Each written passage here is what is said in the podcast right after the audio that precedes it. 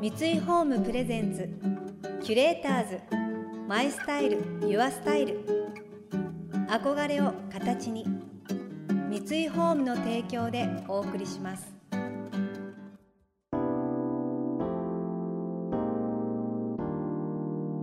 溢れる情報の中で確かな審美眼を持つキュレーターたちがランデブー。今日のキュレーターズはリュウジです。下村和義です。想像力を刺激する異なる二人のケミストリー。三井ホームプレゼンツキュレーターズ。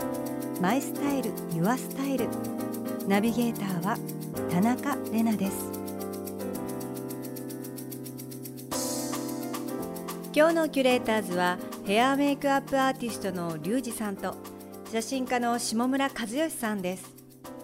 2000年に渡米しニューヨークを拠点に防具などのファッション誌や広告 CM を中心にアメリカヨーロッパ各国で活躍されたリュウジさん。一方ほぼ同時期の2001年にフランスに渡りマダム・フィガロ氏と契約。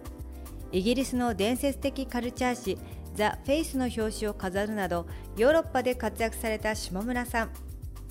厳しいファッション業界をサバイブされてきたお二人。世界のトップクリエイターが集まる現場の様子を教えてもらいました。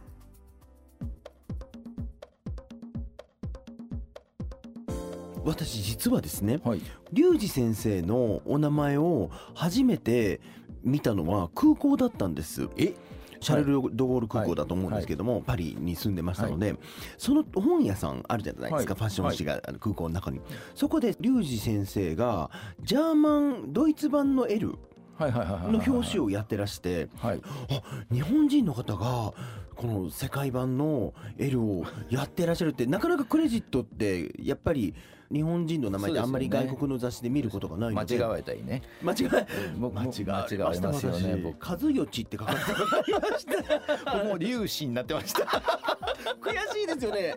でもリュウジはそんな難しくないですリュウジ言えないんですよあそうですか R からスタートできないんですよみんなあだから僕イタリアで仕事してた時は、はい。みんなルイージって呼んでましたね僕のこと。をああでもイタリアの名前みたいですねルイージ。で行ったらこんなあのペタペタの平たい顔がやってくるのでみんなびっくりするんですけど。あルイージ。あそうそう。でもルイージってなんかいい響きですけどね。嬉しかったですその時は、そうなんです。あのそこであの表紙をうん。2号続けて多分リュウジさんがメイキャップやってらっしゃったのをはい。私見て多分あれはニューヨークで撮影あれはドイツで撮影してるんですか？ニューヨーク。ですかね。ニューヨークですかね。はい。すごくこうなんでしょう自分のこう勇気っていうか。あそうですよね。海外でね。でも先生も長かったですよね、先生下村さんも長かったですよね、えーっとですね7年住んで7ました。年ですか、うん。ねでも一番あれですよね。アイコニックなお仕事はマダム・フィガロね。そうですね。フィガロはもう契約してました。フィガロと契約されてたんですか？はい。はい。そうなんだ。はい。ただ私がフィガロの、まあ、表紙を、はい最初の仕事がフィガロの表紙だったんです。すごすぎるでですよフィでもね、えー、と表紙用に撮った写真ではないんですね。えでマジックがまあ起きて表紙になったのはともうとても誉れだったんですけど、リュウジさんあのそういうねミラクルも起こるけれども、うん。撮ったのに乗らないっていう。えっとどっちかというとそっちの方が多い。多いんですよ。乗ればラッキーぐらいですもんね。そう。あの私も乗らないっていうのがあったのでですよね。で撮って終わりじゃないんだっていう。撮ってからもまだオーディションなんだって。そうそうそうそう。なのでねうん。常にやっぱりコンペティティブ、うん。コンペティションがある、うん。でも誰かが見出してくださったんですね。その表紙になった時はあその。もう自分であの編集部に行って、でマダム・フィガロと契約して、はい、契約したのはそのあいきなり契約じゃないですよ。違うんですね。はい。へー。で私その表紙持ってったりあの自分のうん。ブックというものが皆さんあるんですけれども、うん。名刺みたいなそうですね。な作品集ですね。作品集ですね、うん。それを持っていくんですけれども、うん。重いんですよね。重いんですよ。今多分 iPad とかで見せる方もいらっしゃると思いますけど。重いポートフォリオ、作品集を持ってあの売り込みに行って玉砕して帰っていくんですよね。あでもあのリュウジさん多分ニューヨークはもうちょっとあのしっかりしてると思うんですけれども、はい。あのパリの場合持っていくじゃないですか。聞いてないそのアポイントをっていう。もう好きです。大好き。もうあのパリですよね本当ね。い1か月後に、うん。まあ、すぐ取れるわけじゃなく、うん多分垂れ回しにされてそうですよね、えありますね。ニューヨークの場合はねポートフォリオ作品集をね送るんですよねメッセンジャーで,、はいはいはいわかりますわかりまです何日に取りに来てねなんて言われて取りに行くと1ミリも動いてないんですよ、わかりますこうピタッと同じ場所に、はいはい。もう根が生えたように置いてある、はい。でありがとうって言って帰ってくるんですけど、あの私これ声高に言いたいです。あのえっと、モデルのオーディションをそのフィガロのオフィスでやるんですけど、うず高くブックがうん積んであるんですよ、ありますよね。ヘアメイクうんの方とか、見てもいない？あダメかなこれそうですよね。でもね事実なんですじゃよねないかなっていう、うん。そうですよね、うん。うんほぼほぼ見てないですよね多分ね。ね。なかなか大変な国でしたねお互い本当に、ね。キュレーターズ。マイスタイルユアスタイル田中れながナビゲートしています。東京 FM キュレーターズ。今日のキュレーターズはヘアメイクアップアーティストのリュウジさんと写真家の下村和義さん、えー華やかな世界でコツコツともうクリエイティブをする前の努力っていうのは本当に凄まじいですよね。きっとその見てももらえないっていう乗り越えなくてはいけないものがたくさん厳しい世界ですよね。海外でさまざまな国籍の人たちと一緒にチームを組んで仕事をしたことでお二人はどんな気づきを得たのでしょうか？私はフランスに住んで、うん。日本でこうブックを見ていただいたり仕事するよりは、まあ、こういう言い方が正しいかどうかあれなんですけど楽だったんですね。うん。でそれは何かというと意見を言うっていうこと。うんうん自分の意見を言うっていうことを別にそれはあなたの意見だからうん。いいんじゃないってうん。間違ってようとどうでやろうと。私は違うからっていう徹底した個人主義っていうのがうん。私には居心地が良かったんです。なんか小さい頃から変わってる変わってるって言われて そういうこうん。うね対象だったので逆になんかほっといてくれたりする部分とか、うん。うん、がすごくあの言いやすかったですしその個人主義っていうのがすごく居心地が良かった部分ですかね。うん。はい。なんかあ海外日本の撮影でうん「大丈夫です」って言って終わるじゃないですか。ね。私の撮影はそれで終わりませんけどう「大丈夫って何なの?」ってんいう、ですよねまあグレーゾーンであるっていうことですよね。大丈夫が評価じゃないですからね。そうですよね。素敵か素敵じゃないかっていう話じゃないですす。かそうなんです。あまさしく。うん。で向こうの人は私はいいと思います。ただ一回これは編集部の方に一人の判断だけじゃないのでって、うん取れたと思いますって言ってくれればいいのに、シーンとした中大丈夫です。いやすごいこっち命がけでやってんだけどっていう。まあごめんなさい。それはねまあね。一人だけの判断じゃないから。ただその言葉が象徴されるように、うん。向こうは嫌いだったら嫌いとかもっと取ってよとかね。ねこうもっとうんあなたらしくとか、うん。なんかその外国人、はい。外国ので仕事をする上でって僕はい。それすごい勉強になったなって思っていて、はい。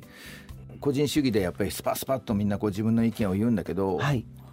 いつの間にかこうどっかで誰かの意見をこう調和していくっていうか、はい。あれ、すごいこう自分を譲んないままなんとなくこう、はい受け入れて調和していく感じはい。悔しいですすっごい。そうですよね。辻褄が合うんですよね。そうですよね。あれすごいですよねあすごいですよね。ごめんなさいかこれなかなかこれ噛み砕いて聞いてらっしゃる方に説明するの難しいな、言いたいことを突き刺さるように投げつけられ、全員がバラバラのことを言っているんだけれども、うん。オーケストラみたいなね最後ちゃんとピタッと音があって終わるっていう、なんでなんでしょうね。なんかでもそういう文化なのかなって僕思ったんですよね。僕あのよく海外でカフェ文化ってはい。ヨーロッパとか行かれるはい。とよくあると思うんですけど、はい。すごいカフェがいっぱいあって、はい。仕事の合間にあのお茶飲む文化あるじゃないですか、はいあれすごいなと思うんですけどさっきまで目の前で大喧嘩してた人たちが、うんうん。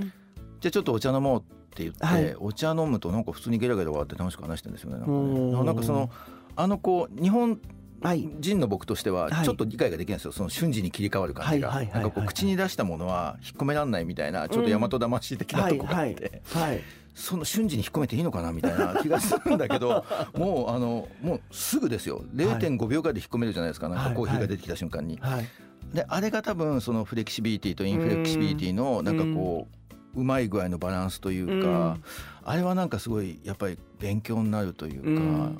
いや僕はこう自分の意見としてこういうことを言っている。あなたはこういうことを言っている、はい、まあ、お互い全然理解ができないって言いながら、はい、ちょっと休憩して休憩した間に多分ちょっと考えるんですよねきっとね。で考えて相手のことを受け入れた上で100自分は譲んないなんか譲るか譲んないかじゃないんですよね、混ぜるんですよね、あの人たち。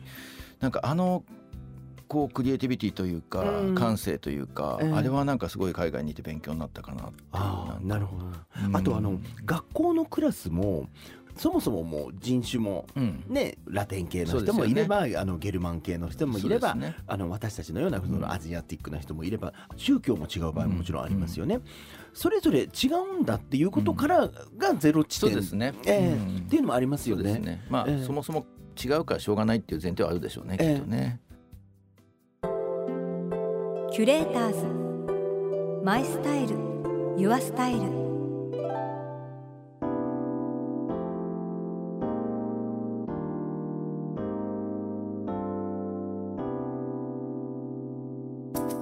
田中玲奈がナビゲートしてきました。三井ホームプレゼンツ。キュレーターズ。マイスタイル。ユアスタイル。今日のキュレーターズはヘアメイクアップアーティストのリュウジさんと写真家の下村和義さんとのお話をお届けいたしました。お話聞いててなんかディスカッションと人間性っていうんですか？その後の生活とか日常は別みたいな割り切ってるっていうか空間が続いてない感じがとってもいいですよね。カフェに入ったら別でしょっていう。なんかその結果カフェで笑うっていうイメージがあれば今こんなにディスカッションしててもなんか怖くない気がしますよね。この後どうなるんだろうあの人との人間関係これ言ってしまったらこの人が傷ついてその後私こういう風に暮らしにくいかもしれないって考えてしまうのがもしかしたら日本人かもしれなくてでも後でカフェで楽しく話そうっていうなんかイメージができてるとなんか自分が意見を言うことに対してもすごく壁がなくなる気がするんですよね。そこがやっぱり日本にはないところなのかもしれないですね。やっぱりその日本の人的な優しさもあるのかもしれないし想像力なのかもしれないしそこは違うところなのかなと思いましたでもなんかその多様性の時代になんかいろんな意見があるのが当たり前っていうことで、まあ、ぶつかったとしても本当にそのオーケストラのように最後はまとまっていくっていうそのゴールが見えてる感じがとても素敵だなと思います。リュウジさんの著書嫌いなパーツが武器になる1万人の顔を変えたプロのメイク術は徳間書店から発売中です。この番組では感想やメッセージもお待ちしています。送ってくださった方には月替わりでプレゼントをご用意しています。今月は金東のウォーターカラフェルーチェです。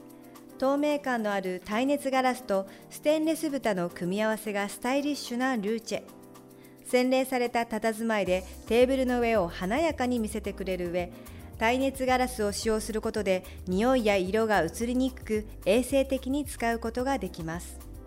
飲み物を入れてサーブすればそれだけで普段の食卓も高級レストランのような雰囲気に。またインテリアライフスタイルなどあなたの暮らしをより上質にする情報は web マガジンストーリーズのエアリーライフに掲載しています。今月のリコメンドトピックは春が来たらお家でイースターパーティーです。詳しくは番組のホームページをご覧ください。次回もリュウジさんと下村さんを迎えしてお二人が考える美しさとは何かお聞きしていきます。それでは素敵な週末をお過ごしください。田中れなでした。三井ホームプレゼンツキュレーターズマイスタイルユアスタイル。憧れを形に三井ホームの提供でお送りしました。